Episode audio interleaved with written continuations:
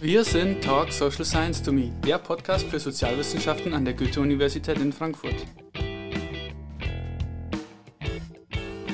Also natürlich, dass es bei Abolitionismus viel um viel, viel mehr geht als einfach nur Polizei oder Gefängnis. Hallo und herzlich willkommen zu Talk Social Science to Me. Mein Name ist Aranka und zusammen mit Niklas führe ich euch heute durch diese neue Folge.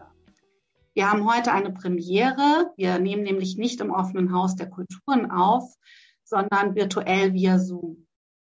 Unser Thema lautet Abolitionismus. Für diejenigen unter euch, die sich jetzt denken, Abolitionist was? Abolitionismus bedeutet übersetzt abschaffen oder aufheben. Was genau abgeschafft werden soll, in welche Entstehungsgeschichte dieses Konzept eingebettet ist und welche gesellschaftlichen Kämpfe heute damit verknüpft sind, das erfahrt ihr in der kommenden Stunde. Niklas, verrätst du uns, wen wir heute zu Gast haben? Ja, gerne. Hallo auch von mir erstmal. Ähm, wir haben heute Dr. Vanessa Thompson, Assistant Professor für Black Studies an der Queen's University in Kanada und Dr. Daniel Leuk, Associate Professor für politische Philosophie und Sozialphilosophie an der Universität Amsterdam zu Gast. Und beide haben ja auch eine Frankfurter Vergangenheit an der Goethe-Universität, wo sie jeweils studiert und promoviert haben. Daniel Leuk hat sich hier auch habilitiert und genau. Herzlich willkommen, Daniel und Vanessa. Wir freuen uns sehr, dass ihr da seid. Und bevor wir inhaltlich einsteigen, als erste Frage erst einmal, wie seid ihr dann überhaupt zu eurer Studienwahl und dann später auch zu euren Forschungsinteressen gekommen? Ja, äh, danke für die Einladung, dass ihr uns da habt und äh, für die schöne Frage. Ähm, ich habe so ein bisschen überlegen müssen tatsächlich, weil ich glaube, da gibt es gar nicht so ein lineares, so einen linearen Ablauf irgendwie, wie ich so dazu gekommen bin. Aber ich würde schon sagen, dass mich ähm, ab einem bestimmten Alter irgendwie so der Ju also meiner Jugend Fragen von so gesellschaftlichen Ausbeutungs- und Ungleichheitsverhältnissen mich schon auch ähm, stark interessiert haben. Das hatte sicherlich auch äh, biografische Hintergründe, ähm, also mit Bezug auf, auf, so meine Familie in den USA, ähm, aber auch dem, was ich dann so während meiner Jugend einfach auch mitbekommen habe, irgendwie viel mit ähm, anderen migrantisierten Jugendlichen irgendwie ähm, gemacht, abgehangen und, und da kamen dann schon auch irgendwie so Fragen von natürlich Staatsgewalt, aber auch irgendwie ähm, ja, gesellschaftlichen Macht- und Herrschaftsverhältnissen irgendwie ähm, schon auf. Ich glaube, das war so was, wo ich sagen würde, dass das irgendwie in meinem, in meinem Alltag eine Rolle gespielt hat. Dann, obwohl jetzt meine Familie gar keinen akademischen Hintergrund hat, ähm, hat mein Vater mir ziemlich früh eigentlich, glaube ich, also so ein wahrscheinlich intuitives Gegensteuern irgendwie zu so dominanten Narrativen mir schon auch viel zu so schwarzer Geschichte ähm, gegeben. Also ich habe unheimlich früh Asata Shakurs ähm, Biografie ähm, äh, gelesen, also die Autobiografie. Ich habe ähm, später dann auch Angela Davis ähm, gelesen. Das waren so Sachen irgendwie auch, die, die mein Vater mir auch gegeben hat und die ich halt schon auch verschlungen habe und wo ich dann auch wusste, so, okay, jetzt, ähm, ich habe ein Interesse daran, irgendwie gewisse ähm, Dominanzverhältnisse, Macht, Herrschaftsverhältnisse, Ausbeutungsverhältnisse, gesellschaftliche irgendwie zu verstehen, aber hatte vor allem auch ein Interesse an den Widerständen. Und ähm, ich glaube, zur Philosophie bin ich so ein bisschen eher stolpernd gekommen. Ich äh, hatte halt in der Schule schon, also während des Abis hatte ich eine Philosophielehrerin, Frau Ambos, Shoutout, die war ganz schön cool. Und ähm, mit der habe ich Hannah Arendt gelesen und so. Und die hat irgendwie dann gesagt, dass man das auch studieren könne. Und ich war dann irgendwie ganz hin und weg und wusste ja auch, dass Angela Davis in, in Frankfurt äh, Philosophie studiert hat. Ähm, genau, und habe mich dann eingeschrieben und habe natürlich was ganz anderes äh, erlebt, als ich eigentlich gehofft hatte oder erwartet weil Frau Ambers damals noch gesagt hat, als ich sie gefragt habe, ob man dann auch sowas wie Davis und so in der, im Philosophiestudium machen würde. Und sie meinte vielleicht, dem war natürlich, äh, das war natürlich gar nicht der Fall.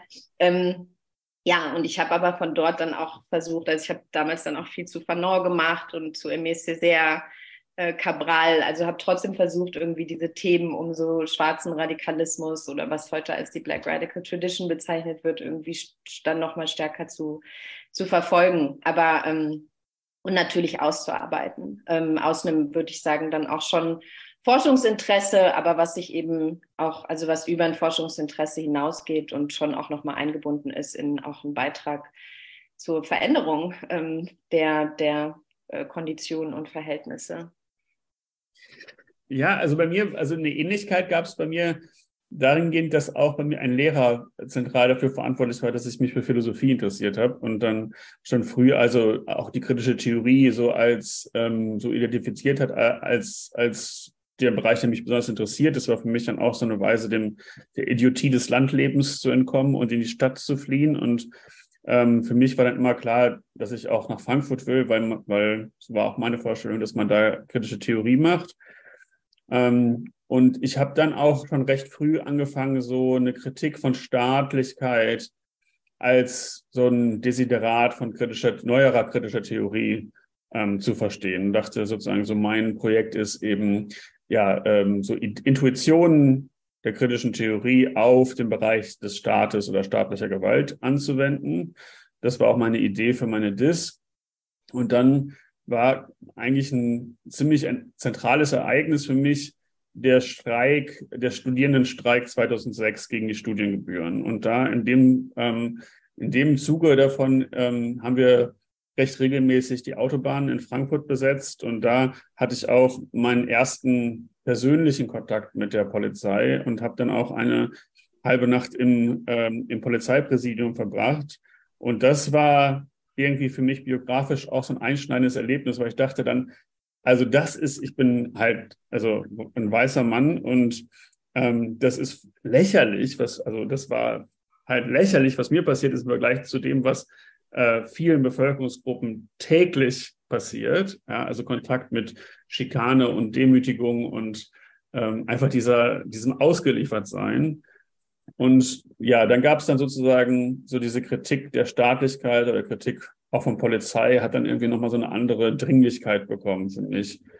Ähm, und dann habe ich gedacht, okay, das, das muss man auch stärker zusammendenken mit politischem Aktivismus eigentlich, so diese theoretische Arbeit. Und dann, ja, dann habe ich sozusagen das gemacht und ähm, für mich war dann tatsächlich auch erst im, äh, im Laufe von Black Lives Matter und den, den Protesten ähm, in den USA vor allem immer klarer, dass, dass so eine abstrakte Kritik an Staatlichkeit nicht reicht, sondern dass man eben ähm, ja, Rassismus und äh, vielfältige andere Herrschaftsverhältnisse damit eintragen muss. Und das ist auch ein bisschen vielleicht eine Selbstkritik, also dass man sozusagen halt im Vergleich zu dem, was, was so in der Mainstream-kritischen Theorie oft gemacht wird, ja, dass es da noch viel zu viel ähm, dass es da noch großen Nachholbedarf gibt. Und das, das sehe ich auch sozusagen, was ich jetzt im Laufe meiner meines eigenen, meiner eigenen Weiterentwicklung so gelernt habe, auch von Vanessa äh, viel gelernt habe und, und von anderen,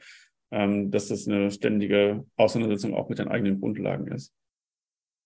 Ja, und vielleicht ähm, direkt weiterzumachen, so mit der Frage, wieso wir auf die Idee gekommen waren, euch beide gemeinsam einzuladen, ist ja, dass ihr einen Reader zusammen rausgegeben habt mit dem Titel eben Abolitionismus ähm, Im Wortsinn bedeutet Abolitionismus erstmal nicht mehr als Abschaffung. des Konzepts, was dahinter steht, wird häufig, habe ich persönlich den Eindruck, mit den USA im 19. Jahrhundert in Verbindung gebracht ähm, und den Kämpfen gegen die Sklaverei dort. Ähm, könnt ihr vielleicht noch mal ein bisschen näher die Geschichte des Abolitionismus erläutern ähm, und auch so ein bisschen was dazu erzählen, wie er sich so seit seinen Ursprüngen äh, entwickelt hat und was man heute generell auch unter dem Begriff subsumiert?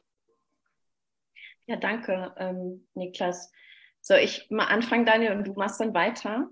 Ähm, okay, ich glaube, es ist ganz wichtig, weil es auf der einen Seite, glaube ich, schon richtig ist, die USA da als so ein starkes, ähm, als einen starken Referenzpunkt mit Bezug auf so die evolutionistische Geschichte ähm, auch zu markieren und auch irgendwie dem, ja, also das, das auch anzuerkennen. Ich würde aber sagen, dass die Geschichte des Abolitionismus ähm, historisch, aber auch geografisch viel praktisch weiter ist und historisch auch noch mal ein bisschen weiter ähm, zurückreicht. Ähm, also wenn wir Abolitionismus jetzt verstanden als ähm, radikale Kritik, aber auch Bewegung gegen den Plantagenkapitalismus ähm, verstehen, dann können wir das eigentlich auch schon mit Bezug auf die haitianische Revolution ähm, natürlich äh, beziehen, ne? also 1791 bis, bis 1804, also der erste, die erste erfolgreiche äh, Revolution von versklavten Menschen gegen den französischen Plantagenkapitalismus und auch die Konstitution des, des, äh, des, des Staates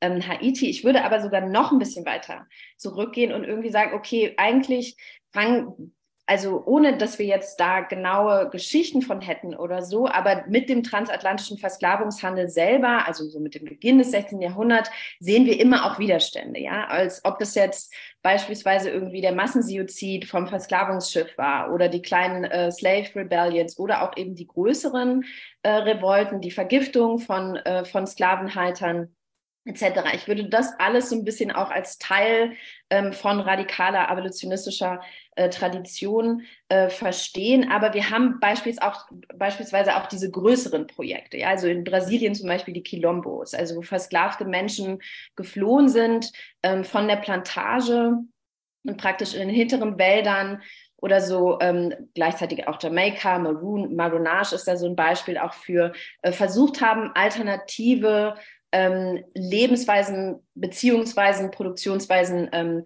äh, zu errichten, aufzubauen. Und wenn wir jetzt zum Beispiel das mit Brasilien uns anschauen, dann sehen wir, dass ein paar der ältesten Quilombos, also eins der ältesten Quilombos war halt äh, Pal Pal Palmares, dass das war eigentlich von 1630, das wurde dann 1694 zerschlagen. Und das als ein abolitionistisches Projekt zeigt eigentlich, dass wir glaube ich, unterschiedlich geografisch-historische also vielleicht auch nicht linear, lineare ähm, abolitionistische Projekte eigentlich sehen im Rahmen des Kampfes äh, gegen die Versklavung, aber auch der, ähm, der, der Schaffung oder der Kreation, ähm, der Generation von, ähm, von alternativen äh, Beziehungs- und, und Produktionsweisen. Und ich glaube, das zeigt, diese Doppelbewegung zeigt auch schon so ein bisschen, worum es bei, bei, bei Abolitionismus eigentlich geht. Ne? Also einerseits irgendwie um eine Negation, aber gleichzeitig auch um eine Reconstruction, wenn man, wenn man mit Du Bois, äh, W. Du Bois, ähm, das, äh, das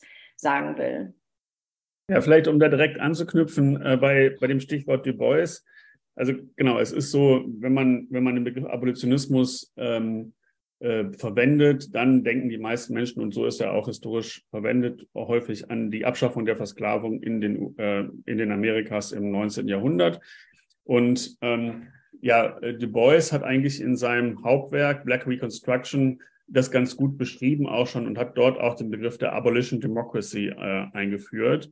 Und damit ist eigentlich gemeint, so eine Kritik daran, dass man die Emanzipation von der Versklavung nur einfach als eine Änderung des Rechtstitels versteht. Ja, also es gibt sozusagen die versklavten Menschen, die waren vorher versklavt jetzt sind sie eben frei, freigelassen und der Rest bleibt gleich. Ja, und die Abolition Democracy versteht sich eben so zu sagen, äh, das Versprechen der Abolition ist so lange nicht eingelöst, solange die Hintergrundbedingungen nicht auch radikal verändert worden. Ja, also das heißt, der Kapitalismus, der Racial Capitalism ähm, und, äh, und vor allem politische Rechte. Ja, also das ist sozusagen nicht damit getan ist, dass was wegfällt, ja, wie Vanessa schon gesagt hat, der negative Aspekt, dass Versklavung wegfällt, sondern es muss auch ein Aspekt der politischen Gerechtigkeit, der ökonomischen ähm, äh, Gleichheit, der, der politischen Rechte und so weiter dazukommen. Und das hat Du Bois schon recht früh erkannt.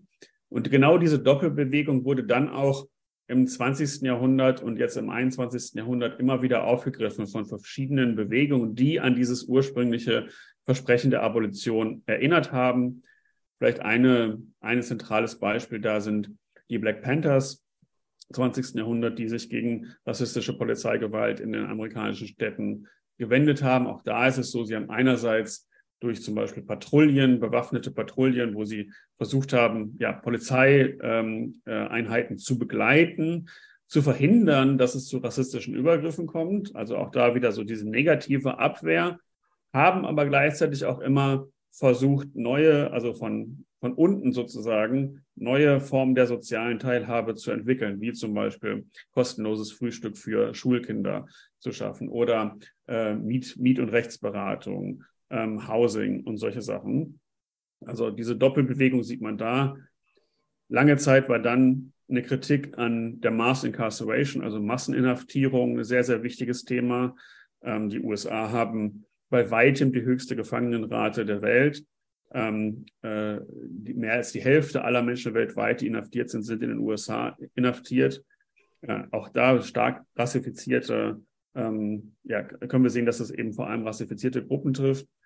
Und genau diese Bewegung ist auch das, was jetzt in der aktuellen Diskussion, wenn man über Abolitionismus spricht, ähm, auch wieder vorkommt. Also Kritiken von rassistischer Polizeigewalt, und auch da betonen aber Abolitionistinnen, Abolitionisten immer, dass wenn man sagt, ähm, ja zum Beispiel abolish the police ähm, oder abolish prison oder abolish borders, dass das nicht einfach bedeutet, dass irgendwas wegfallen soll und die Hintergrundbedingungen bleiben gleich, sondern dass das Teil eines gesamtgesellschaftlichen transformatorischen Prozesses ist, wo eben auch ähm, ja, die Hintergrundbedingungen geändert werden muss, zum Beispiel dadurch, dass man eben auch neue positive Institutionen erfindet, Institutionen der sozialen Teilhabe, äh, der Demokratisierung, ähm, andere Ideen, wie Sicherheit geschaffen werden kann und so weiter. Das war jetzt natürlich alles ein sehr krasser Schnelldurchlauf, aber so, ähm, so, da sieht man schon, wie heterogen, auch wie lange die Geschichte ist, aber auch wie heterogen das ganze Feld ist von dem, was man heute Abolitionismus nennt.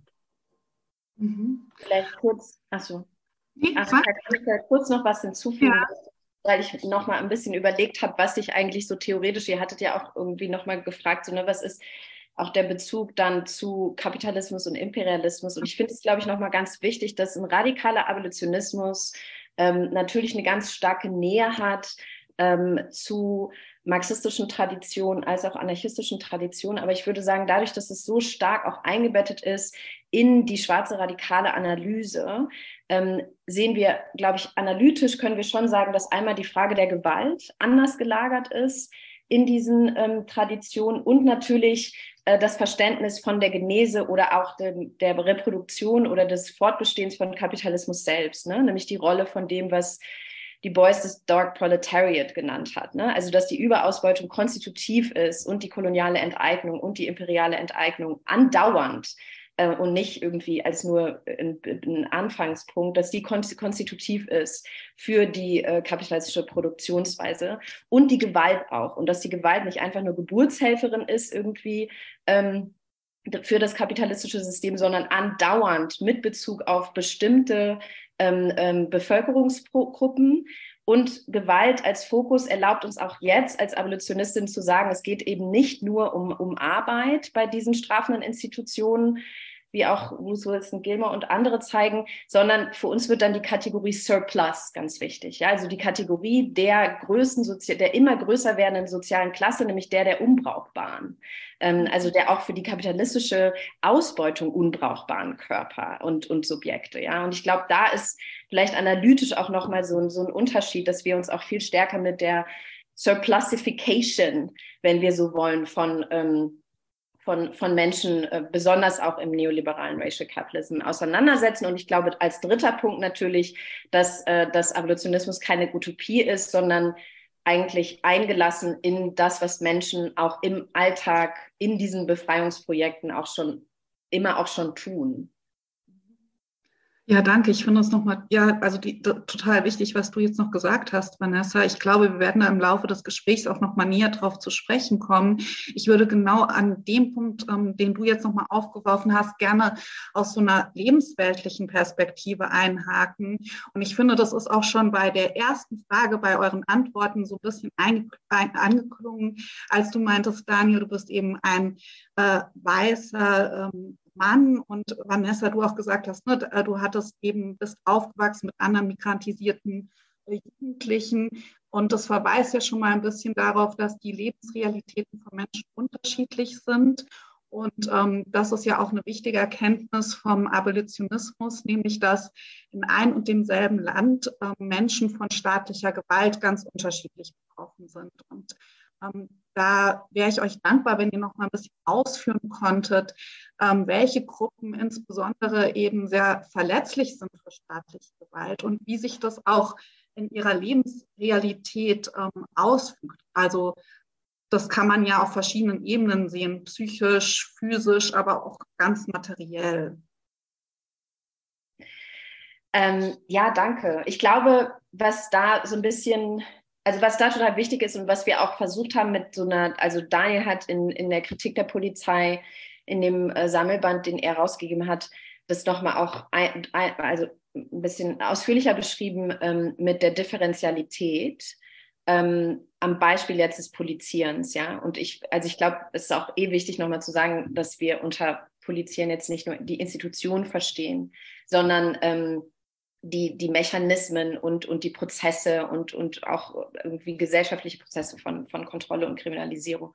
Und die, ähm, diese Differentialität zeigt, äh, glaube ich, zum einen, und die wurde auch schon finde ich, bei Fanon oder so ganz gut historisiert, ne? dass ähm, beispielsweise die äh, polizeiliche Gewalt, verstanden jetzt nicht nur durch Polizei, sondern durch praktisch die bewaffneten, ähm, äh, bewaffneten Agenten des Staates, um zu sagen, es kann jetzt Armee sein, äh, ne, Militär, Polizei etc., dass, dass, dass die von der kolonial, von der kolonisierten, überausgebeuteten Bevölkerung ähm, einen Alltag darstellen, diese Form der Gewalt, während sie für beispielsweise Fanort das dann mit Bezug auf die weiße Arbeiterinnenklasse innerhalb von Europa äh, gezeigt, eigentlich nur eine Ausnahme darstellen. Also wenn sie streiken, ja, weil Polizei ist jetzt nicht nur Polizeigewalt betrifft natürlich nicht nur ähm, äh, schwarze und migrantisierte Menschen. Aber diese Differentialität, glaube ich, zeigt sich auch nochmal in der Frage von, wann ist was Ausnahme und wann ist was Alltagszustand, ja, also banal, äh,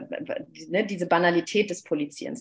Da sehen wir schon eine Differentialität, was jetzt nicht heißt beispielsweise, dass weiße Gruppen überhaupt nicht kontrolliert werden oder so, ähm, sondern diese Differentialität zeigt sich, und das hat natürlich ganz wesentlich auch mit der Frage von Racial Capitalism ähm, zu tun, welche Gruppen wie kontrolliert werden, für wen das, äh, für wen das praktisch Ausnahmezustand, also ein alltäglicher Ausnahmezustand ist, wie das auch Aktivistinnen im deutschen Kontext auch beispielsweise schon länger, also für KOP Berlin und andere ähm, Gruppen auch schon beschrieben haben als einen alltäglichen Ausnahmezustand und für wen das eigentlich eher äh, die, die, die Ausnahme von der Regel ist. Ne? Also wenn gestreitet wird, wenn protestiert wird, irgendwie, das weiß man ja auch so bei linken Protesten oder so, dann erfährt man die Polizeigewalt, die andere Gruppen aufgrund nicht ihrer Hautfarbe, ja, sondern aufgrund ihrer strukturellen Position in, äh, im Verhältnis von, von Racial Capitalism erfahren. Und da sehen wir halt, dass wir, dass wir eigentlich von einer konstanten Gewalt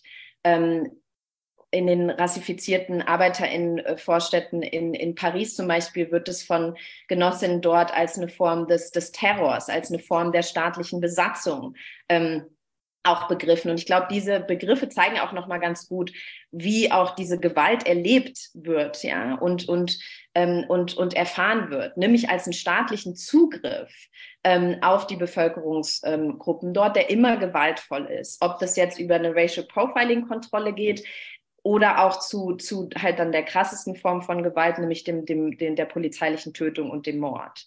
Ähm, und da glaube ich, haben wir so ein bisschen versucht, einerseits zu zeigen, wie ist es eigentlich strukturell angelegt, aber auch, was macht es eigentlich mit uns als Subjekten? Ja, also wer, wer ähm, äh, ruft die Polizei auch subjektiv praktisch dann auch als, als Frage von Sicherheit irgendwie an? Und wer würde das aufgrund auch dieser Erfahrung, und da ist mir die Erfahrungsebene schon wichtig, nicht um sie zu essentialisieren, sondern einfach zu sagen, für auch unsere Analyse und unser Verständnis von, von Polizei, um überhaupt die ganze Dimension der Gewalthaftigkeit von Polizei auf den Schirm zu kriegen, kriegen müssen wir uns schon mit diesen Narrativen ähm, auch, auch auseinandersetzen und auch mit diesen Perspektiven und Analysen. Ja, das sehen wir beispielsweise jetzt im deutschen Kontext, wenn wir uns mit der Initiative im Gedenken an Uri Jallo auseinandersetzen und dort auch die, die, die, die Mitglieder dieser Initiative schon lange sagen, natürlich die Ermordung Jalos, aber auch der, der staatliche Umgang mit ihm vorher, ja, dass sein Kind gegen seinen Willen adoptiert wurde, dass er überhaupt flüchten müsste, wie seine Situation als Asylsuchender in Deutschland war. Ja. Also da sehen wir die ganze Dimension auch äh, von Gewalt, die natürlich immer auch eingelassen ist in, in Polizieren ähm, als Verhältnis. Mhm. Ja, vielleicht um das auch nochmal zu ergänzen, ähm, dass ich auch sagen würde, ähm, dass die polizeiliche Subjektivierung, also die Tatsache, dass sozusagen das Polizieren auch Auswirkungen hat auf unsere gesamte Subjektivität, ja, also auf unser Denken, unsere Weltwahrnehmung, unsere Gefühls, ähm, unseren Gefühlshaushalt und so weiter. Diese Subjektivierung ist nicht nur ungleich, äh, die ist auch relational. Ja? Also das heißt, äh, insofern, so würde ich das verstehen, was oft vergessen wird, dann wird gesagt, ja, wenn man Opfer von Racial Profiling wird, dann macht es was mit einem. Was auch ein wichtiger Punkt ist, zu sagen, das hat zum Beispiel psychosoziale Auswirkungen auf die Person. Aber das hat eben nicht, das macht nicht eben nicht nur was mit den rassifizierten Gruppen, sondern das macht auch was mit den, mit der weißen Mehrheitsgesellschaft. Ja, also wenn ich im Frankfurter Hauptbahnhof äh, eigentlich jede Woche sehe, ähm, wer dort an die Wand gestellt wird, wer dort durchsucht wird. Ja, dann wird mir als weißer Person signalisiert, die ganze Zeit, also ich wohne im Bahnhofsviertel, es wird mir die ganze Zeit alltäglich signalisiert, von wem geht Gefahr aus, wer ist ein, wer ist ein gefährliches Subjekt. Ähm, und also das wird mir signalisiert und die Polizei macht was dagegen. Ja, und mir wird auch die ganze Zeit vermittelt, ich kann auch selber die Polizei rufen. Ja, und das sieht man im Frankfurter Bahnhofsviertel auch, wie die Debatten sind, ja, dass sozusagen Gewerbetreibende oder Anwohner, ähm, dass die die Polizei rufen können, um ihre eigenen Interessen durchzusetzen, ihr Sicherheitsgefühl zu, äh, zu, zu ähm, durchzusetzen und so weiter. Das heißt, es gibt, es wird einem, es wird auch durch Kampagnen, also in den USA, if you see something, say something. Ja, also man wird die ganze Zeit aus der Mehrheitsgesellschaftsperspektive darauf trainiert, die polizeiliche Perspektive einzunehmen ja, oder sich mit einer polizeilichen Perspektive zu identifizieren. Und ähm, darin, also das ist, glaube ich, ein ganz wichtiger Element, Element davon, ähm, warum auch diese rassistische Polizeigewalt ähm, in Deutschland oder auch überhaupt ähm, so wenig skandalisiert wird. Ja, weil es eine intuitive Identifikation seitens der Mehrheitsgesellschaft mit der Polizei gibt ähm, und das eben auch in diese Richtung eine Subjektivierung gibt. Ja, obwohl die, also das, das passiert, also dieses Attachment, dieses, dieses sich nicht lösen können von der polizeilichen Perspektive, dass man daran hängt, dass es die Polizei geben muss, das hängt, glaube ich, ganz viel mit dieser Subjektivierungsfunktion auch von Polizieren zusammen, dass man halt auch sehen kann, dass ähm, die Effekte von Polizei oder von Gewalt insgesamt nicht darauf reduziert ist, dass es eine äußere Repression ist einfach. Ja, also dass die Polizei eben mehr ist als Schlagstock und Tränengas und Wasserwerfer, sondern eben auch diese alltägliche, subtile, ähm, ganz normale ähm, äh, äh, Wirkung hat. Ne? Und das ist, äh, das sieht man, glaube ich, wenn man sich mit diesen alltäglichen Subjektivierungspraktiken äh, beschäftigt. Mhm. Danke. Ich würde dann nochmal so ein bisschen anknüpfen und trotzdem nochmal auch thematisch bringen, und zwar nochmal zu diesem Verhältnis dabei von Abolitionismus und Kapitalismus, worüber ihr vorhin auch schon mal gesprochen habt. Hm, das ist ja ein ganz wichtiger Punkt auch. Wer, wer ruft die Polizei? Was ist die, die polizeiliche Funktion? Ähm, da geht es ja, kann man durchaus sagen, auch um den Schutz von kapitalistischen Eigentumsverhältnissen. So jetzt ist, ist es natürlich so, ähm, wenn man jetzt die Institution Polizei zum Beispiel einzeln abschaffen würde. Und das ist ja eben gerade deswegen auch nicht die Forderung des Abolitionismus, würde ja in einer kapitalistischen Gesellschaft, würden wahrscheinlich private Sicherheitsfirmen an diese Stelle treten, die einer noch schwächeren demokratischen Kontrolle unterliegen, so der ja die Polizei zumindest theoretisch normativ irgendwie noch unterliegt. Ähm, daraus ergibt sich für mich so ein bisschen die Frage, dann ist ja Abolitionismus, wenn man das zu Ende denkt, ja die Forderung nach der Überwindung der kapitalistischen Gesellschaft, das ist ja auch schon ein bisschen angeklungen, oder des kapitalistischen Staates. Ähm, würdet ihr sagen, das kann man so, so einfach sagen oder ist es noch ein bisschen, doch ein bisschen komplexer? Also das, genau, vielleicht könnt ihr dazu noch mal ein bisschen was sagen. Äh, ja, ich würde sagen, Jein. Ähm, zum einen, also natürlich, dass es bei Abolitionismus viel um viel, viel mehr geht als einfach nur Polizei oder Gefängnis. Ja, und ich glaube, eine gegenwärtig ganz wichtige Abolitionistin macht das auch immer ganz gut klar, das ist Ruth Wilson Gilmore. Äh, Golden Gulag, ihr Buch zur, ähm, zur politischen Ökonomie des gefängnisindustriellen Komplexes in Kalifornien. Und ich finde, Kalifornien ist so ein guter äh, ne, Case, wenn wir wollen, weil wir in Kalifornien wirklich einen Anstieg von 500 Prozent mit Bezug auf die Gefängnisbevölkerung gesehen haben. Ich glaube, von den 80er Jahren bis 2000 oder so oder 90er, frühe 90er Jahre bis 2000. Was Gilmore da zeigt, ist zum einen, dass wir es mit äh, dem Gefängnis beispielsweise oder dem gefängnisindustriellen Komplex ist für sie ein Kristallisationspunkt des gegenwärtigen äh, Kapitalismus. Ja? Also das heißt, es geht nicht einfach nur um die Institution Gefängnis, was sie aber auch da so ein bisschen meines Erachtens auch einen ganz wichtigen Punkt macht, ist, dass es bei Gefängnis nicht einfach nur wie bei der Versklavung um die Überausbeutung geht, sondern bei Gefängnis, und sie sagt ganz klar auch, dass Ausbeutung hier nicht die wesentliche, Ausbeutung von Arbeitskraft nicht die wesentliche, äh, also nicht der wesentliche Antrieb ist der des Gefängnisses, der politischen Ökonomie des Gefängnisses, sondern eben die Ausbeutung von Zeit und das Management von diesen Surplus äh, Populations. Auf der Grundlage von dem, was sie auch Überschuss von äh, Überschuss von ArbeiterInnen, von Land, von, von, von Staatskapital äh, etc. Et nennt. Also es ist ein bestimmter Umgang, es ist ein bestimmter Umgang mit der Krise, die Racial Capitalism konstant äh, produziert. Warum ich das sage, ist, weil das ganz gut zeigt, wie im Abolitionismus verschiedene Kristallisationspunkte, Polizei, Gefängnis, Grenzen, ähm, eigentlich wie nur so Einlassungen sind um nochmal die, die, die Wirkweise, aber auch die Gegenwert, gegenwärtigen Konjunkturen von Racial Capitalism zu verstehen, A, und B, weil Abolitionismus kein, äh, keinen Arbeitsfetisch sozusagen betreibt. Ja? Also Abolitionismus versucht nicht einfach nur äh, die jetzt im, im, also irgendwie in den Gewerkschaften oder irgendwie ArbeiterInnen zu organisieren, sondern im Sinne der antikolonialen Theorie. Das hat Fanon schon gezeigt, dass du für eine antikoloniale Revolution auch das sogenannte Lumpenproletariat brauchst und auch die BauerInnen brauchst. Ja, und Abolition versteht, dass du, äh, dass du Massenbewegungen nicht mehr nur über die Frage von Wage organisierst, sondern dass du Massenbewegungen über die Frage, gerade im karzeralen Kapitalismus, der vor allem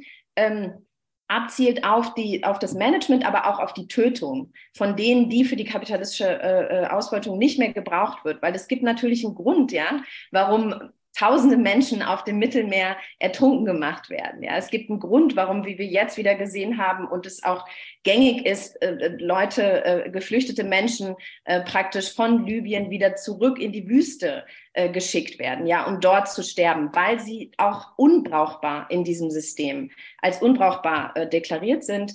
Ähm, und Abolitionismus meines Erachtens ist in dem Sinne also viel weiter auch in, in der Frage, wie wir organisieren und, und wen wir organisieren ähm, und wie Fragen nochmal auch über diese Gewaltverhältnisse zusammenkommen können. Ähm, aber ich würde sagen, genau, das ist eigentlich, also Ruth Wilson Gilmore sagt es ganz gut, wenn sie sagt, Abolition is Class War. Also das ist irgendwie das, worum es äh, auch geht. Das ist auch das, worum es historisch auch ging. Ja, bei der haitianischen Revolution ging es ja nicht irgendwie um um ein Diversity-Projekt äh, oder irgendwie um eine, äh, um, um eine Weiterführung oder ne, um eine Überführung von, von versklavter Arbeit in das Lohnarbeitsverhältnis. Habe ich nichts hinzuzufügen. Ja, vielen Dank, Vanessa, nochmal für die Ausführungen und ähm, den Einblick, dass es eben beim Abolitionismus nicht nur um die Abschaffung herrschaftsförmiger Institutionen geht, sondern dass es eben um eine Transformation der gesellschaftlichen Verhältnisse per se, also grundlegend geht. Ich würde trotzdem gerne nochmal zurückgehen auf eben auch diese abolitionistische Forderung der Abschaffung von Institutionen wie eben dem Gefängnis oder auch ähm, ähm, wie der Polizei, ähm, Lagern und so weiter. Das ist ja etwas, was für viele Menschen nicht vorstellbar ist und nicht nur nicht vorstellbar ist, was auch viele Menschen befremdet. Und da ist meine Frage, wie Abolitionistinnen darauf antworten, gerade wenn dann Beispiele ins Land geführt werden, was machen wir dann mit TäterInnen, die gemordet haben oder die auch vielleicht vergewaltigt haben?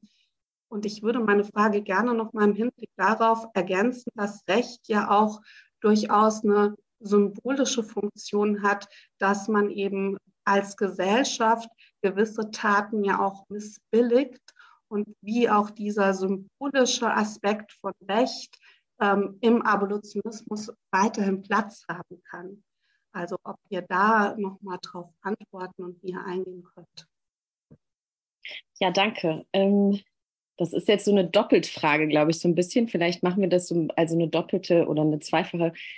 Ähm, vielleicht können wir es so auch so ein bisschen eingehen. Und ich würde jetzt erstmal was zu dem ersten, äh, zu der ersten Fragestellung äh, darin sagen, weil ich glaube, da gibt es unterschiedliche ähm, Strategien sozusagen, über die man das aufziehen kann. Ja? Also eine ist natürlich, erstmal zu sagen, ähm, wieso sind Menschen überhaupt im Gefängnis und welche Rolle spielen Gefängnisse und ähm, Polizei oder auch mit Neokleus gesprochen Police Power, weil wir hatten ja schon erklärt, dass es hier nicht einfach um einzelne Institutionen geht, sondern um die Funktionen ähm, eigentlich von Karzeralität in der kapitalistisch-politischen Ökonomie irgendwie. Ne? Also dass wir ein Überborden von äh, strafenden Institutionen sehen als eine bestimmte Art und Weise mit äh, Verarmung umzugehen, also die praktisch auch zu managen oder auch so Lebensbewältigungsstrategien zu kriminalisieren, ja, Betteln, Kleinkriminalität etc. Nämlich wenn wir dann in die Gefängnisse mal reinschauen, ähm, also jetzt Ruth Wilson Gilmore hat, die, hat das für die USA ganz eindrücklich gemacht, dann ist für sie auch jetzt erstmal nicht so die Frage,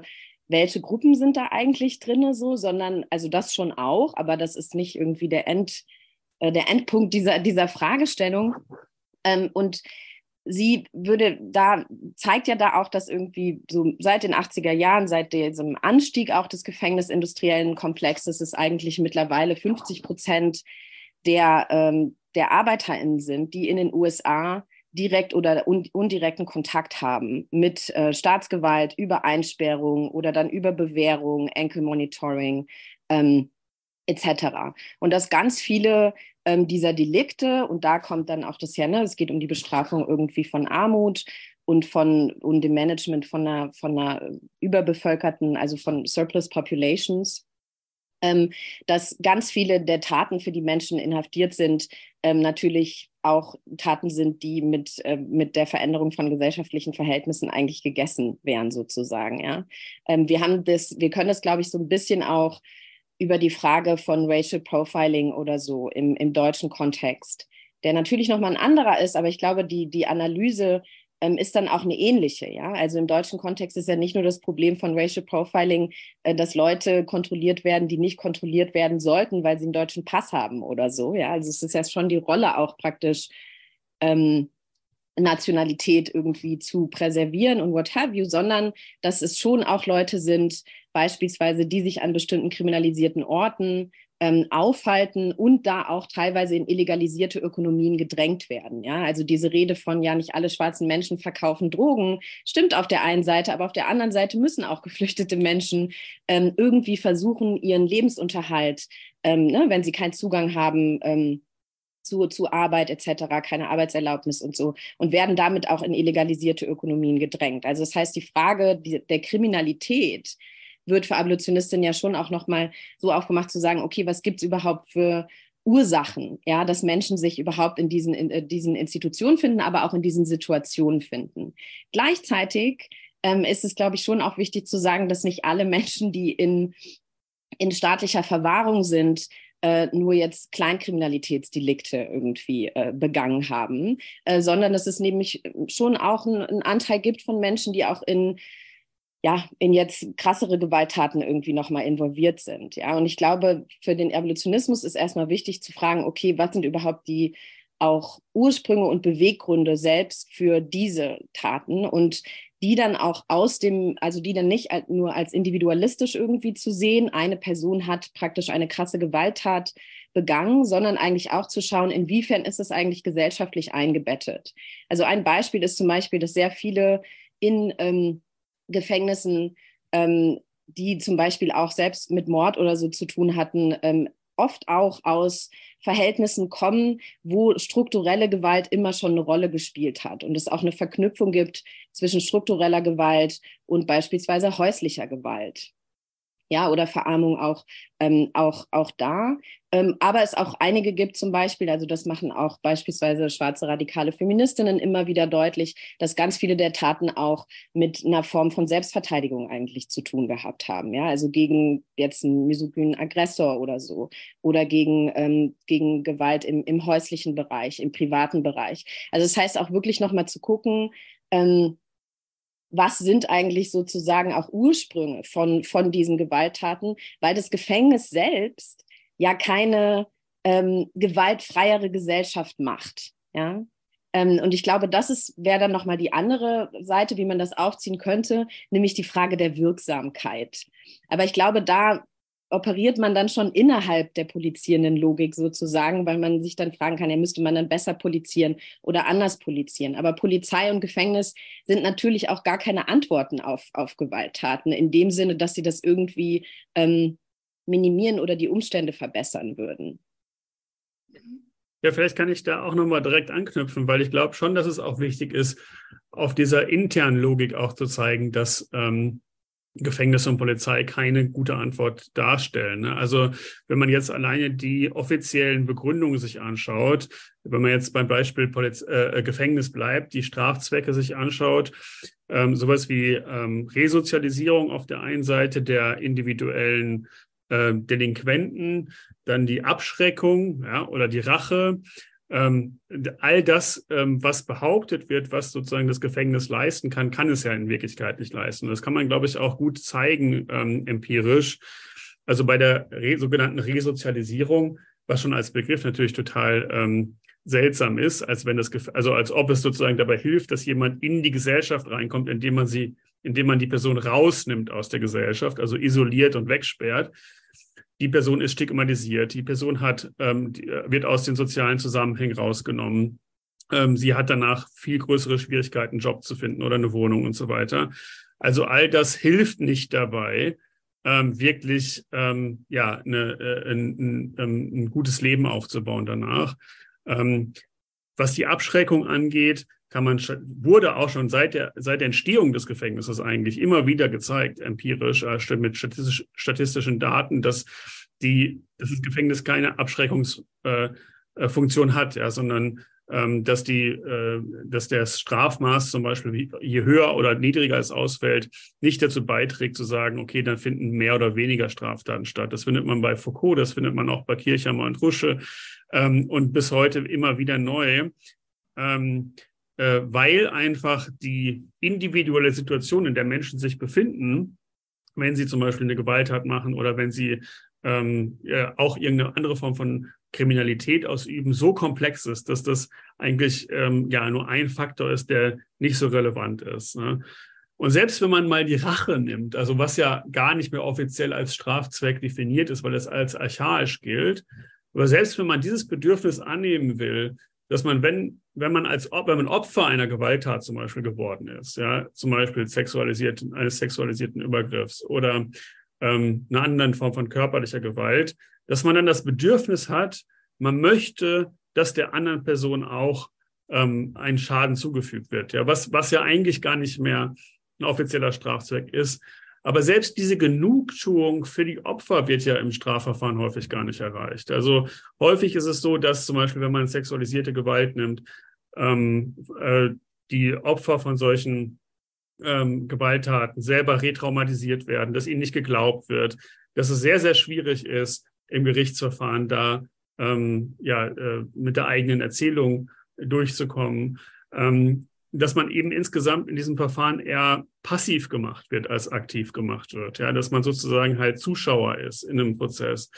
Also all das, was das Strafverfahren oder das staatliche Strafen des Gefängnisses besonders leisten soll, kann es nicht gut leisten. Und das ist auch ganz klar, weil es halt als Catch-all-Solution, also als so eine Gesamtlösung für alle möglichen gesellschaftlichen Probleme angesehen wird, die aber total unterschiedlich sind. Ja, also manche haben mit Eigentum, also mit Armut zu tun, manche haben mit sexualisierter Gewalt und patriarchalen Strukturen zu tun, äh, manche haben mit Straßenverkehr zu tun, manche haben mit Drogen zu tun.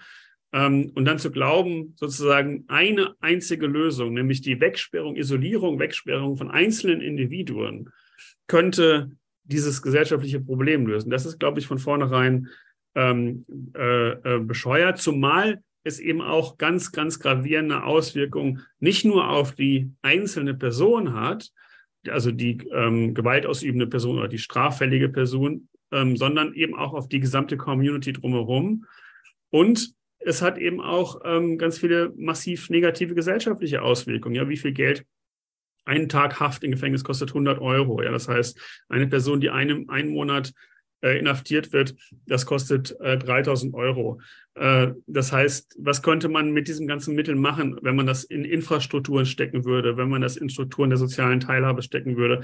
Und das ist jetzt noch alles total immanent gedacht, innerhalb vom Kapitalismus und so weiter. Ja, eigentlich wollen wir ja noch eine gesellschaftliche Transformation darüber hinausgeht. Und ich denke, also wenn man anfängt, so das in Frage zu stellen, weil du sagtest, viele können sich das nicht vorstellen. Ja, viele können sich das nicht vorstellen, aber man muss sich, glaube ich, klar machen, im Moment, das, das, das System, was im Moment herrscht, löst die Probleme ja auch nicht. Ja, also das verschlimmert ja die Probleme auch nur.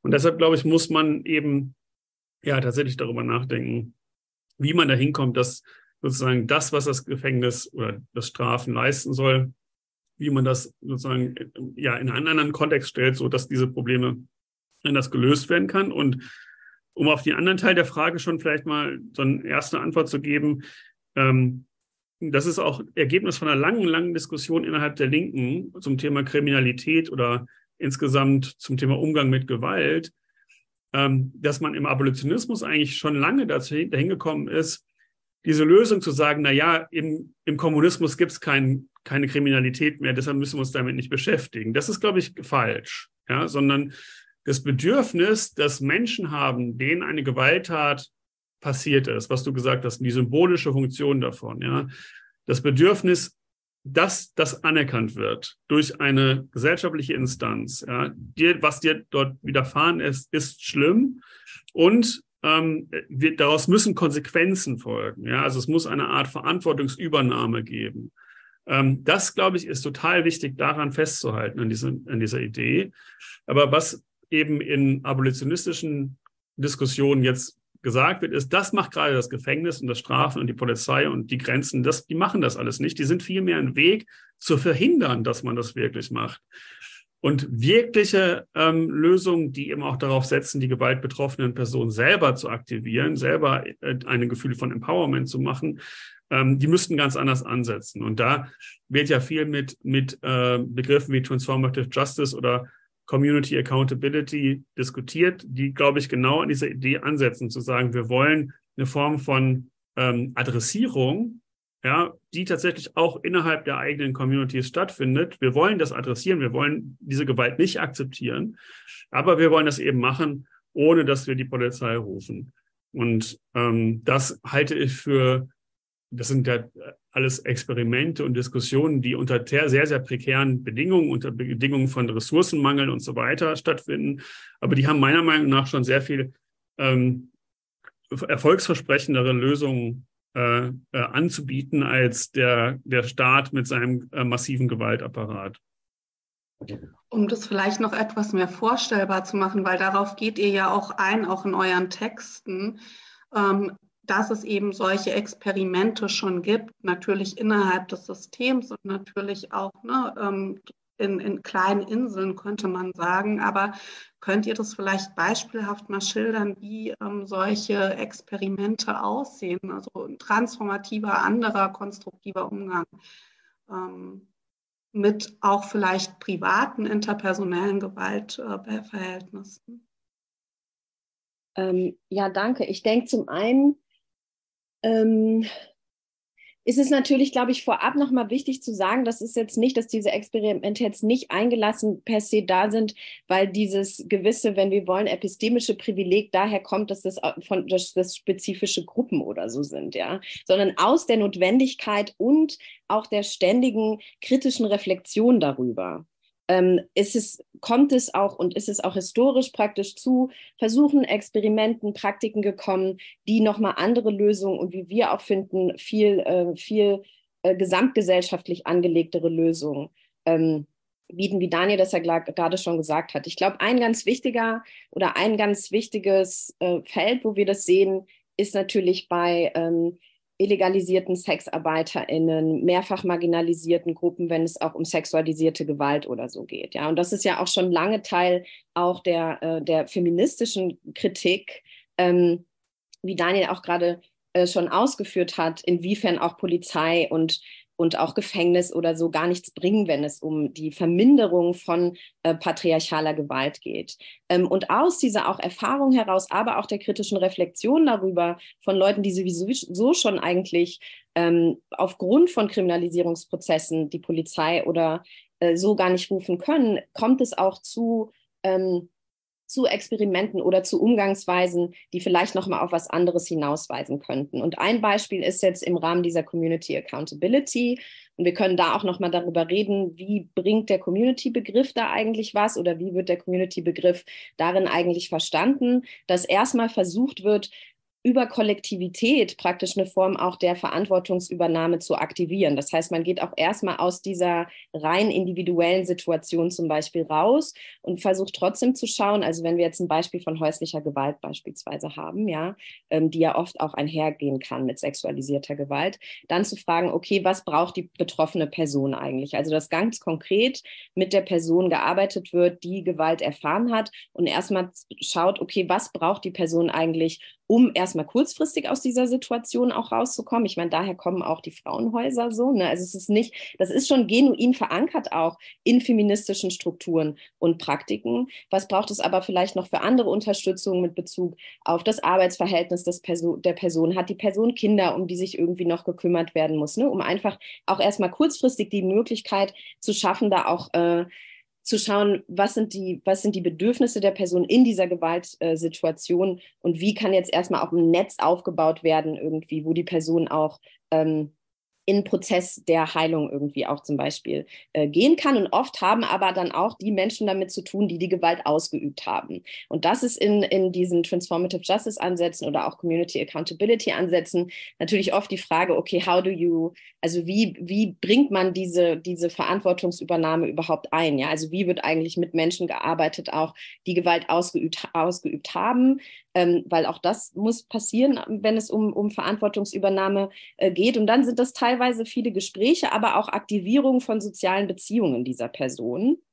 Ähm, und dann muss man schon schauen mit Bezug auf die Ausrichtung, immer auch auf die Person, die Gewalt erfahren hat. Möchte sie ne, ins Gespräch gehen? Möchte sie irgendwie auch die Person konfrontieren, ja, mit was ihr für ein Leid angetan wurde und so. Und das sind dann auch Teile dieser, dieser Prozesse. Ich kenne das jetzt hauptsächlich, also es gibt auch in Deutschland gute Beispiele dafür, das Transformative Justice Collective in Berlin. Es gibt ein Nachbarschaftskollektiv in Hamburg, da geht es denen hauptsächlich um häusliche Gewalt. Ja, also auch einfach erstmal zum Beispiel die Community, die dort lebt, die eine Nachbarschaft teilt oder whatever, auch überhaupt erstmal dafür zu sensibilisieren, wie kann man überhaupt bei häuslicher Gewalt intervenieren. Ja, weil oft ist es ja so, oh, man kriegt es vielleicht irgendwie mit, aber es wird dann doch individualisiert. Es gibt gar keine andere Möglichkeit für die Leute auch oft, als zu denken, okay, ich rufe die Polizei. Aber hier sehen wir auch wieder, die Polizei verhindert keine Gewalttaten. Sie wird dann gerufen, wenn die Gewalt eigentlich schon passiert ist, so, ja. Und ähm, dass da, dass diese Beispiele, finde ich, auch ganz gut zeigen, okay, es, es, es geht um kollektiv generierte Lösungen, für die es aber auch kein Blueprint gibt. Ich finde, das ist auch wichtig. Ne? Es gibt einen Erfahrungshaushalt, es gibt Erfahrungsarchive, aus denen man schöpfen kann, mit Bezug auf was, Entschuldigung, mit Bezug auf was funktioniert hat, ähm, ne, gerade bei dieser Frage von Community Accountability. Aber es ist schon auch die ganze Zeit noch in einem experimentell, auch, auch kreativen Rahmen irgendwie. Ähm, so Wahrheitskommissionen, so wichtig die Kritik auch darin ist, jetzt mit Beispiel Südafrika oder so, ja, auch da werden dann Praktiken teilweise mit ähm, übernommen, die nochmal eine andere Rolle oder die da vielleicht nochmal eine Rolle spielen könnten oder helfen ähm, könnten. Genauso natürlich auch mit Bezug auf den Umgang von äh, Gewalttaten innerhalb von beispielsweise indigenen Communities, ja, wo die Bestrafung gar nicht so stark mit angelegt ist. Also ich glaube, das ist auch wichtig, dass wir uns überlegen, die Polizei gab es nicht schon immer, Gefängnisse auch nicht. Menschen sind unterschiedlich historisch, das heißt nicht, dass alle Umgangsweisen gut waren. Ja, also wir können auch noch mal über diese Frage von Community-Zwang etc. Ähm, sprechen, aber dass es da schon auch Archive gibt, die auch immer wieder reaktiviert werden ähm, im Umgang miteinander. Ich finde, was ein ganz gutes Beispiel vielleicht ist, ist so auch Umgang von ähm, mit, mit Gang Violence und so Sachen. Ja, also dass da sich auch wieder gezeigt hat, dass die Menschen, die eigentlich ähm, am besten mit solchen Situationen umgehen können, ja, oder aber auch ähm, oder aber auch, dass Gang Violence beispielsweise zurückgeht. Also es gibt dieses, äh, finde ich, auch wichtige Beispiele, zum Beispiel von den Bloods und den Crips ähm, in unterschiedlichen Teilen der USA. Was diese krassen Konflikte auch zwischen diesen Gangs gelöst hat, waren nicht die Polizei und, und neuere Gesetze zur Kriminalisierung von Gangmitgliedern, sondern war eigentlich die Community-Aktivierung und vor allem die Arbeit auch mit ehemaligen Gangmitgliedern um auch praktisch überhaupt erstmal wieder sowas wie Verständigung, was macht eigentlich diese Gewalt auch mit den Communities, wie viele Kinder werden erschossen bei Drive-by-Shootings, ne? also überhaupt, glaube ich, nochmal noch mal anders anzusetzen und da auch Community zu aktivieren, ähm, nicht als eine Form der, der Community Police, also ich glaube, das wird auch oft gerne äh, da missverstanden, dass es dann irgendwie darum geht, eine neue Form der Polizei irgendwie ähm, zu generieren. Und da kommt halt Transformative Justice rein, dass es nicht nur darum geht, die individuellen oder sozialen Beziehungen praktisch zu reparieren. Da muss man auch immer gucken, ist es ein vorgängiges, was war überhaupt vorgängig da, um irgendetwas reparieren zu können. Aber da irgendwie auch zu schauen auf dieser Ebene, aber dann eben auch deswegen transformative, auch auf der Ebene der Institutionen und ähm, und der Ressourcen. Und dann sind wir bei Beispielen wie, ne, ich glaube, wir haben letzte äh, Folge auch schon über äh, Marina Leder gesprochen, als ähm, zwar nur einen kleinen Ort, aber ein, Ort, wo es praktisch ähm, so gut wie keine Arbeitslosigkeit gibt, keine Wohnungslosigkeit etc. Und sich das dann eben auch auswirkt auf Fragen von, ähm, auf Fragen von Gewaltumgang. Ja, und vielleicht um auch nochmal das aus Deutschland auf Deutschland zu beziehen. Ähm, wenn man sich anschaut, was die Communities für Arbeit machen, die jetzt in den letzten 10, 20 Jahren Leute durch rassistische Gewalt verloren haben. Also wenn man zum Beispiel die Communities, die mit, NS, mit den Angehörigen der NSU-Opfer arbeiten, ja, oder zum Beispiel auch in Dortmund die Initiative Mohamed Rameh, ähm, ein Solidaritätskreis, ähm, der sich aus ja, Freunden und Angehörigen von Mohamed Rameh, der von der Polizei erschossen wurde in Dortmund, ähm, anschaut oder viele andere. Ähm, und was die als was die sozusagen an Arbeit machen, was so den Begriff der Gerechtigkeit angeht, den neu zu definieren. Ja, also was bedeutet es sozusagen eigentlich nach einer Unrechtstat oder nach einem nach einem Anschlag, nach einem Mord ähm, so etwas wie Gerechtigkeit zu fordern? Und für diese Menschen ist es oft also für manche davon ist es wichtig, dass die Täter vor Gericht gestellt und angeklagt werden. Ja, das ist ein wichtiger Teil davon. Aber es ist wirklich nur ein Teil. Also viele andere sagen, wir fordern Aufklärung, wir fordern Möglichkeiten des symbolischen Gedenkens, zum Beispiel Straßenumbenennung, ja, wie der Vater von Halit Yozgat, der die ganze Zeit fordert, die holländische Straße muss den Namen seines Sohnes tragen. Ja. Da geht es um Gelegenheiten für Storytelling, ja, für Anerkennung. Da geht es oft um Visa-Fragen. Ja, da geht es darum, dass die Angehörigen der ermordeten Person nicht zur Beerdigung der Leute, ihrer eigenen Verwandten kommen können. Ja, das heißt, es werden äh, Grenzregime in Frage gestellt. Ähm, da geht es um, äh, ja, um politische Konsequenzen. Ja. Es geht darum, dass solche Sachen nicht nochmal passieren dürfen und dass dort der Verfassungsschutz aufgelöst werden soll, dass dort ähm, ja, sozusagen äh, äh, ja, die Polizei kritisiert wird als Struktur und so weiter.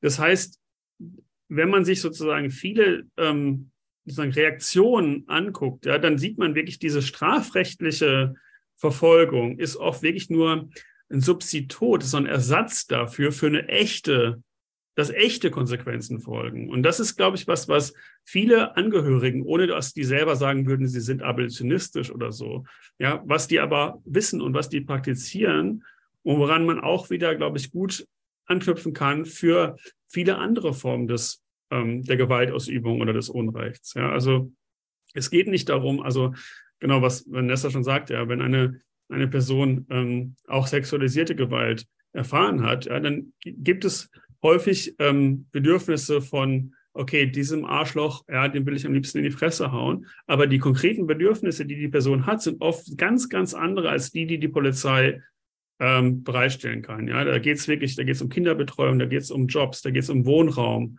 ähm, da geht es um Ausschluss der Person. Ja, aber vielleicht manchen geht es auch um eine Form von Verantwortungsübernahme seitens der Person und so. Also insofern gibt es da auch wieder nicht eine einzige Lösung. Ja, wir machen jetzt das statt dem, ja, sondern man muss ähm, ja wirklich sozusagen experimentell und äh, sensibel und kreativ daran gehen und sich anschauen, was sind die Bedürfnisse der betroffenen Person in der konkreten Situation und dass die sich vielleicht auch noch ganz kurz da hinzufügen, dass die sich auch prozessuell verändern. Ne? Also weil ich finde, was wir auch merken mit der Arbeit der Initiativen von äh, Menschen, die äh, ihre Angehörigen und Liebsten durch äh, Polizieren verloren haben. Also Assad Traoré ist da so ein Beispiel, ja, dass es der Familie anfänglich ganz stark darum ging, dass diese Polizisten verurteilt werden, während sie jetzt sagt, auch in dem Prozess und auch im über mehr darüber lernen, wie systematisch das eigentlich ist. Also dass das im, im Polizieren selbst angelegt ist,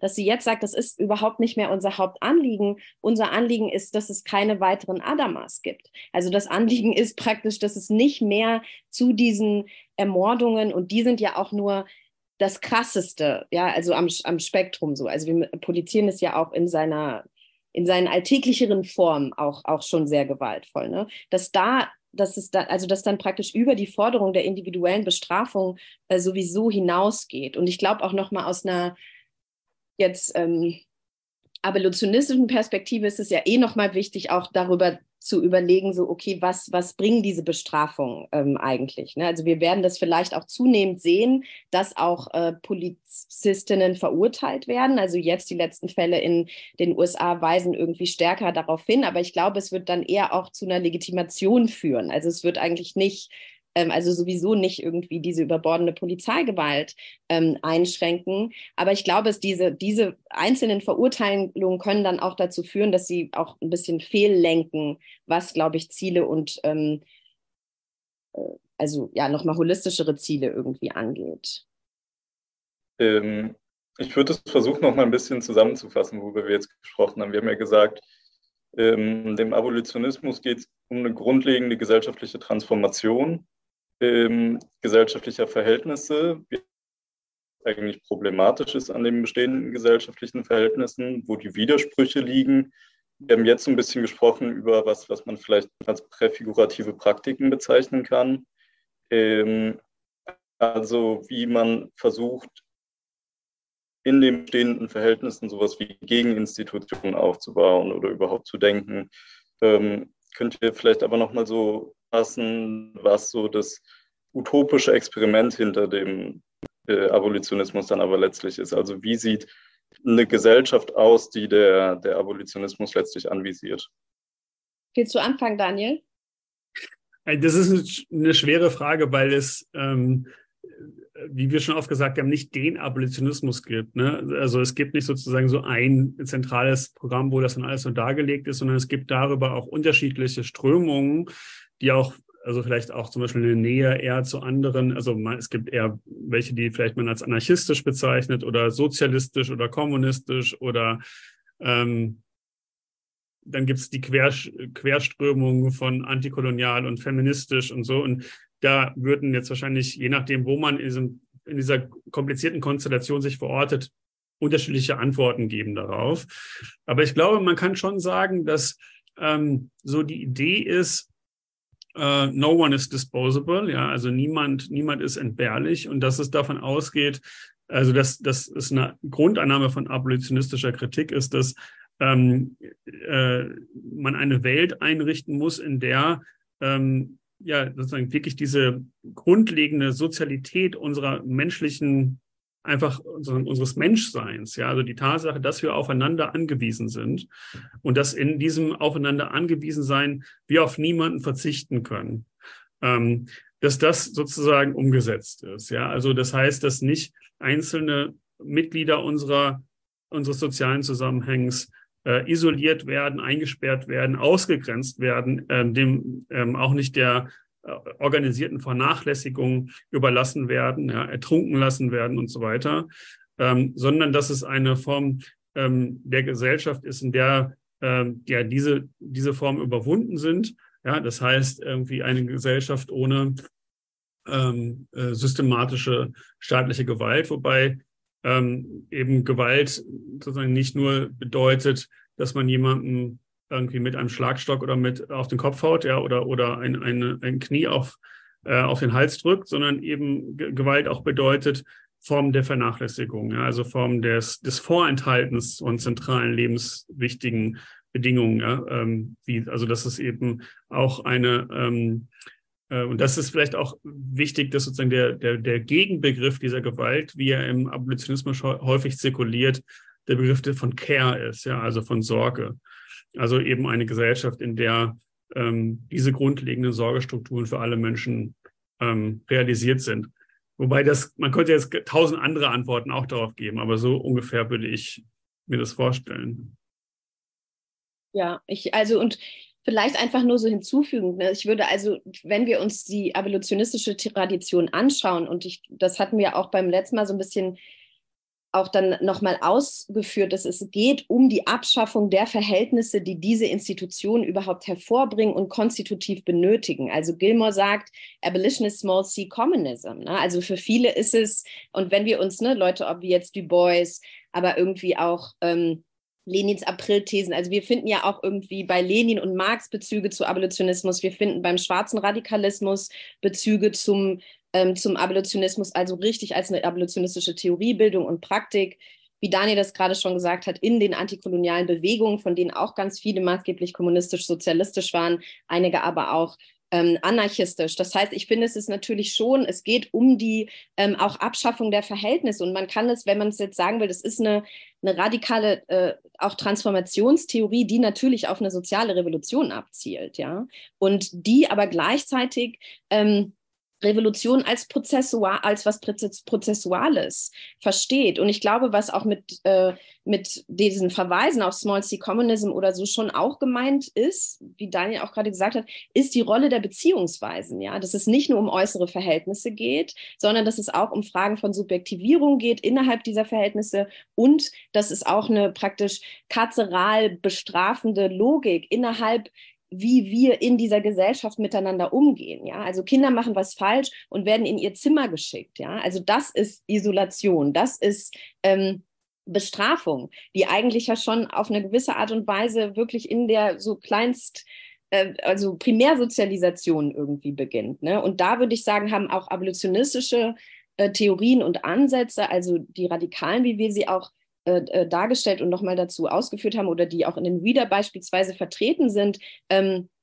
fügen, glaube ich, auch äh, äh, kommunistischen, also sozialistischen Projekten nochmal was anderes zu, weil sie auf die Frage der Beziehungsweise nochmal auch einen stärkeren, einen stärkeren Fokus ähm, legen. Und natürlich auch auf die Frage von, äh, von Gefängnissen und Bestrafung, weil nicht alle sozialistischen äh, Projekte waren abolitionistisch in dem Sinne, als dass sie komplett von diesen bestrafenden Logik, äh, Logiken abgesehen haben. Mhm. Ähm, danke, Vanessa, dass du auch nochmal auf die theoretischen Traditionen, in denen, in denen sich der Abolitionismus auch ver, ähm, verortet hingewiesen hast. Ähm, bei der Vorbereitung, und das ist jetzt vielleicht eher eine Frage an dich, Daniel, habe ich mich auch gefragt, inwiefern der Abolitionismus auch von der politischen Ideenlehre und Philosophie des Anarchismus beeinflusst ist. Also im Anarchismus geht es ja auch um die Abschaffung der Herrschaft von Menschen über andere Menschen. Und ähm, liege ich da richtig oder ähm, sind da doch auch der Anarchismus ist ja keine homogene Strömung, aber gibt es da eine gewisse Nähe oder ähm, genau oder nicht? Doch, würde ich auf jeden Fall sagen. Also ich meine, wie gesagt, der Anarchismus ist nicht äh, homogen und der Abolitionismus ist auch nicht homogen. Und es gibt auch sozusagen im Anarchismus vielleicht Ströme, die Strömungen, die weniger anschlussfähig sind, genauso wie beim Abolitionismus andersrum auch. Aber also ich glaube, es gibt ein paar naheliegende Verbindungslinien. Ja? Also auch wenn man das jetzt vergleicht in der alten Rivalität zwischen Marxismus und Anarchismus, ja, das also man muss das vielleicht gar nicht so aufmachen als Gegensatz, aber es wird eben häufig so gesehen oder es gibt ja auch diese historische Konstellation. Und wenn man zum Beispiel alleine mal die, sich die Transformationstheorie anschaut, also zwischen Marxismus und Anarchismus, wo man sagt, man kann es vielleicht in politische und soziale Revolution äh, unterteilen. Also der, der marxistische Kommunismus, der eben so diese Vorstellung hat, die ähm, Revolution funktioniert über eine Übernahme des Staates und vom, vom Staat aus wird dann die Gesellschaft neu programmiert und damit kauft man sich aber halt den, den Staat wieder ein und das führt dann zu auch solch, kann eben zu stalinistischen oder so autoritären Gewaltformen führen, was vom Anarchismus häufig schon sehr, sehr früh kritisiert wurde. Und da würde ich sagen, abolitionistische Theorien sind dann eher staatskritisch, ja, und betonen dann daraufhin eher, die Revolution kann nicht über den Staat laufen, sondern die muss in den Schauplätzen des sozialen Lebens selber stattfinden, ja, also in der Fabrik, in der Familie, äh, in der Schule, in der Uni und so weiter. Also dort müssen überall Transformationsprozesse stattfinden, ohne dass man da eine zentrale Linie braucht. Ja, so das ist das eine. Das zweite ist vielleicht auch, ich sage nur zwei Punkte, es gibt viele, ja, aber wer als, als politisches Subjekt, als handlungsfähiges Subjekt anerkannt wird. Ne? Und da gab es im Marxismus sehr früh eine Konzentration auf das Industrieproletariat, also das Proletariat in den Städten. Ähm, und im Anarchismus hingegen, glaube ich, gab es ein Ernstnehmen erstens von der Handlungsfähigkeit von kolonisierten Völkern, ja, also die im Marxismus oft als, die müssen erstmal zum Kapitalismus kommen, bevor sie dann in die Befreiung kommen. Und Anarchismus gab es schon sehr, sehr früh auch eine Solidarisierung mit antikolonialen Befreiungskämpfen. Dann mit der Landbevölkerung, ja, das ist das, das, das Zweite, ja, dass sozusagen die Landbevölkerung nicht wirklich anerkannt wurde im Marxismus, im Anarchismus schon. Und im, im Abolitionismus glaube ich auch, dass es dort eine viel größere Nähe dazu gibt, sozusagen nicht nur die Arbeiter, sondern auch alle, die sozusagen aus der Arbeiterschaft ausfallen. Und das ist das, was bei Marx dann das Lumpenproletariat genannt wurde. Ähm, das sind sozusagen die Leute, die nicht mal mehr arbeiten können, ja, oder nicht mal mehr Lohn arbeiten können. Also die, ähm, und das sind, glaube ich, also zum Beispiel bei den Black Panthers war das das so politische Subjekt, ja, also Leute, die ähm, Drogennutzende, äh, Wohnungslose, heute Refugees, ja, also alles Gruppen, die im klassischen Marxismus gar nicht so genannt, also so mitgedacht wurden, im Anarchismus schon und im Abolitionismus auch. Und deshalb sehe ich da eigentlich eine große Nähe dazu. Ähm, es gibt aber im Anarchismus auch eine Tradition, die dann vielleicht eher dem entgegensteht, wo nämlich der Anarchismus vielleicht auch ein bisschen so sehr, selber so sehr eurozentrisch, aufklärerisch, humanistisch gedacht ist also sehr weiß gedacht ist. Ähm, und äh, wo, wo man dann nochmal ja, ein bisschen nacharbeiten müsste. Aber im Prinzip hast du, glaube ich, vollkommen sich, das würde ich das genauso sehen, zu sagen, es gibt äh, von, vom Kernbestand der Theorien oder der Bewegung eine total große Übereinstimmung. Und vielleicht dazu, da, da gibt es auch ziemlich spannende Debatten geradezu. Ne? Also, dass innerhalb so der abolitionistischen Bewegung, Theoriebildung auch diese, diese Fragen auch, auch verhandelt werden. So, welche Rolle spielt der Staat noch? Ähm, dann die Frage, ne, also dann kommt immer wieder die Frage auch von Infrastrukturen. Wie könnte Infrastructural Socialism aussehen, damit es eben nicht über, über nur über die Frage von Gemeinschaften oder so ähm, verhandelt wird oder, oder geklärt wird, sondern es einfach irgendwie infrastrukturelle auch Projekte äh, braucht, die natürlich irgendwie nicht profitorientiert sind, sondern irgendwie peoples-oriented sind und auch ökologisch ähm, sind. Ne? Und deswegen glaube ich, ist es auch nochmal wichtig, sich diese Debatten auch wirklich anzuschauen, weil die auch nochmal sehr fruchtbar und vielleicht auch nochmal anders als diese klassische Konkurrenz, wie Daniel sie gerade beschrieben hat, irgendwie auch nochmal gut aufmachen. Und ich würde auch nochmal auf den Punkt zurückkommen, so wer das politische Projekt ist, weil ich glaube auch, dass Abolitionismus das mit Bezug auf ähm, das mit Bezug auf das revolutionäre Subjekt in Anführungsstrichen oder einfach ne, das politische Subjekt irgendwie sieht, weil sie halt ganz stark auch von Surplus Populations oder den Überausgebeuteten etc. denken, also wie das auch schon Fanon gemacht hat oder generell auch viel in der antikolonialen äh, Theorie und Bewegungsgeschichte äh, gemacht wird. Und ich glaube, das hat dann auch Implikationen Wenn wir uns nämlich nicht nur um die Frage der Arbeit drehen, hat das dann auch Implikationen mit Bezug auf die Widerstände, ja. Dass es dann nämlich nicht einfach nur um den Streik geht, sondern dass es auch um infrastrukturellen Widerstand geht, um die Rebellions, um die Riots, um Labor Unrest, ja. Also dass alles das auch Formen sind von praktisch abolitionistischem Widerstand. Und das sehen wir dann auch, dass Abolitionistinnen zum Beispiel auch anders ähm, natürlich organisieren. Ja, die Gefängnisaufstände waren, haben immer eine Riesenrolle gespielt als praktisch Aufstände der ähm, vorher noch stark super ausgebeuteten, jetzt eigentlich nur noch zu verwahrenden, also die selber für die Arbeit gar nicht mehr äh, gebraucht werden. Das heißt, eigentlich ermöglicht uns Abolitionismus auch die Frage der, der Widerstände, finde ich, nochmal zu justieren mit Bezug auf gerade auch auf die, auf die gegenwärtige Konjunktur des, des Kapitalismus. Ich würde jetzt nochmal sagen, wir, wir sprechen ja jetzt schon, schon sehr, sehr lang und haben schon, schon viele Themen berührt. Ich würde trotzdem mindestens eine Frage würde ich gerne nochmal aufgreifen, und zwar das Verhältnis von Wissenschaft und Aktivismus, weil sich es einfach anbietet. So Abolitionismus hat einerseits diesen theoretischen, ideengeschichtlichen Strang, aber andererseits ist es ja auch einfach eine politische und soziale Bewegung. Und ihr seid ja auch beide aktivistisch ähm, tätig.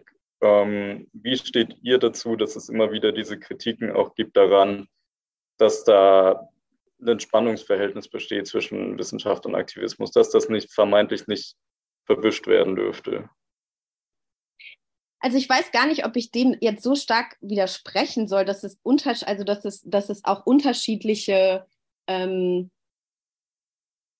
Ausrichtungen teilweise auch gibt. Und ich, das zeigt sich, finde ich, auch immer wieder in der politischen Arbeit. Ja, also die, die Frage für politische Bewegungen ist oft eine der Taktik ähm, und irgendwie zu sagen, okay, wie gehen wir jetzt mit dem Wissen um, um praktisch auch ne, weiter über Organisierung etc. nachzudenken und ähm, für, würde ich jetzt sagen, und theoretische äh, Ausrichtung irgendwie ist das eben nicht die einzige Frage. Und gleichzeitig sind die ja auch in einem ganz, ähm, ganz nahen Verhältnis und, und als wesentliche Zielsetzung und dann auch Intention nicht nur irgendwie zu verstehen, was, äh, was passiert, sondern das auch radikal zu verändern. Und ich glaube, das ist irgendwie was, was abolitionistischen Bewegungen genauso wie, ähm, wie TheoretikerInnen, und ich werde gleich nochmal was zu dieser analytischen Trennung sagen, weil ich glaube, ähm, das zeigt nämlich auch noch, dass die, genau, dass, dass es da auch eine gemeinsame ähm, ein Anstreben irgendwie der radikalen Transformation und Veränderung gibt. Und da, der, damit geht, glaube ich, einher, dass es auch eine starke reziproke horizontale Auseinandersetzung geben muss.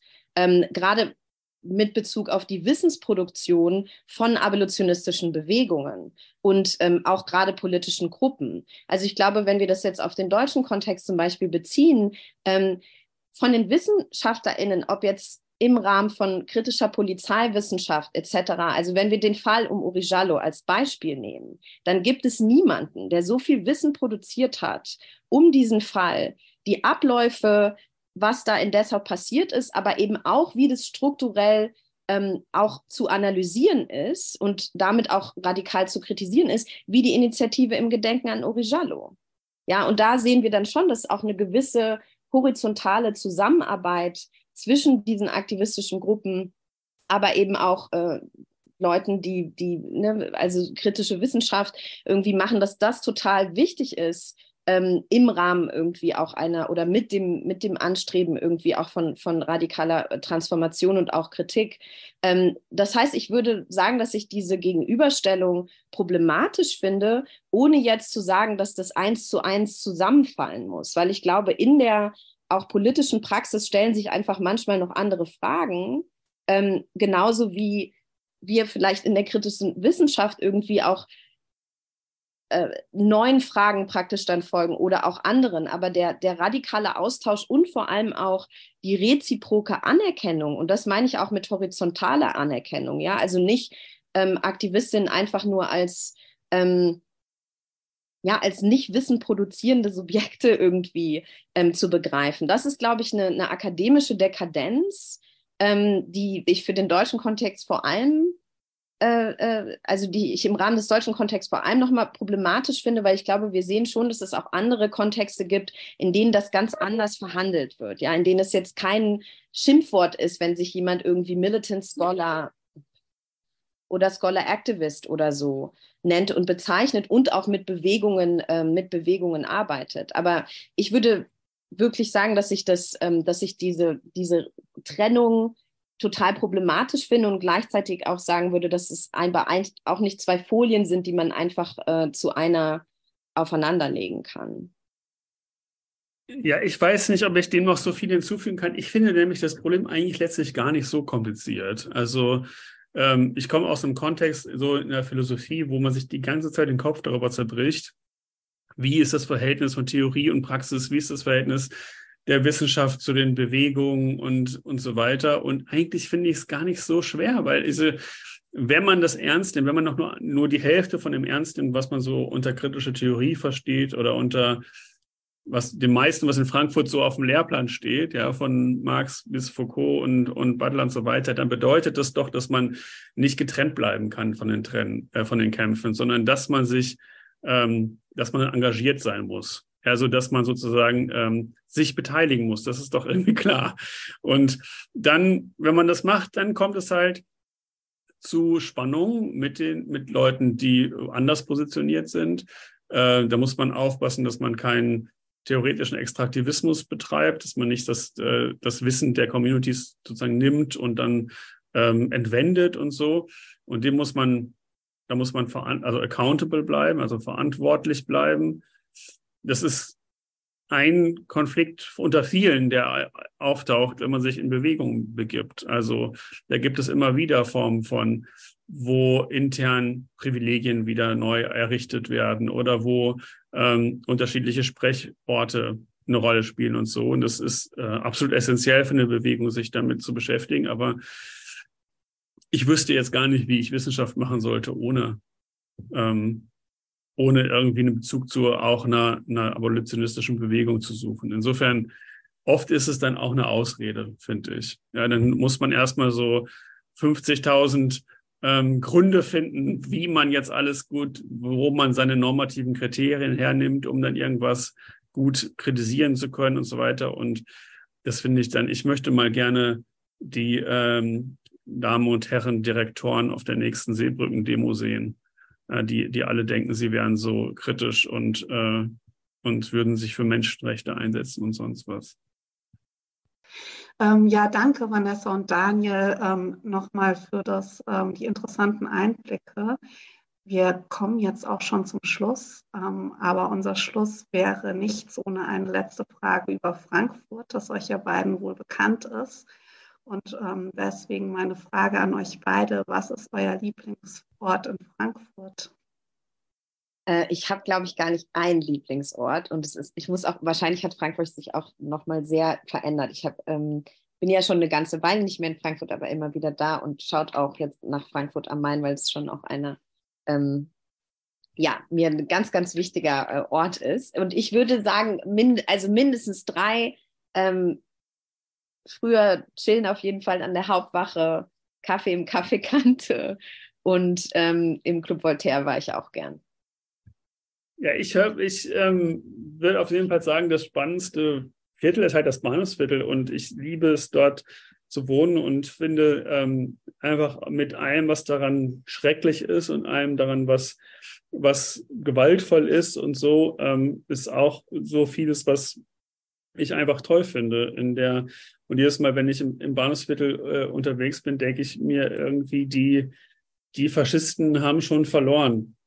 Also äh, diese Vorstellung, dass man eine homogene Gesellschaft schaffen könnte, die rein ist, die ethnisch rein ist oder äh, weiß ist oder so, die ist, ähm, die ist sowieso vorbei. Also und das ist sowas, so eine, so eine tiefe Kraft, die, die mir das immer gibt, wenn ich über die Münchner Straße laufe oder so, dass ich dann denke, so, das sind so, so ein Brennpunkt von Kämpfen und von Auseinandersetzung und, und auch von viel schlimmer Gewalt, aber eben auch einer von, okay, das ist die, ähm, das ist halt die Welt.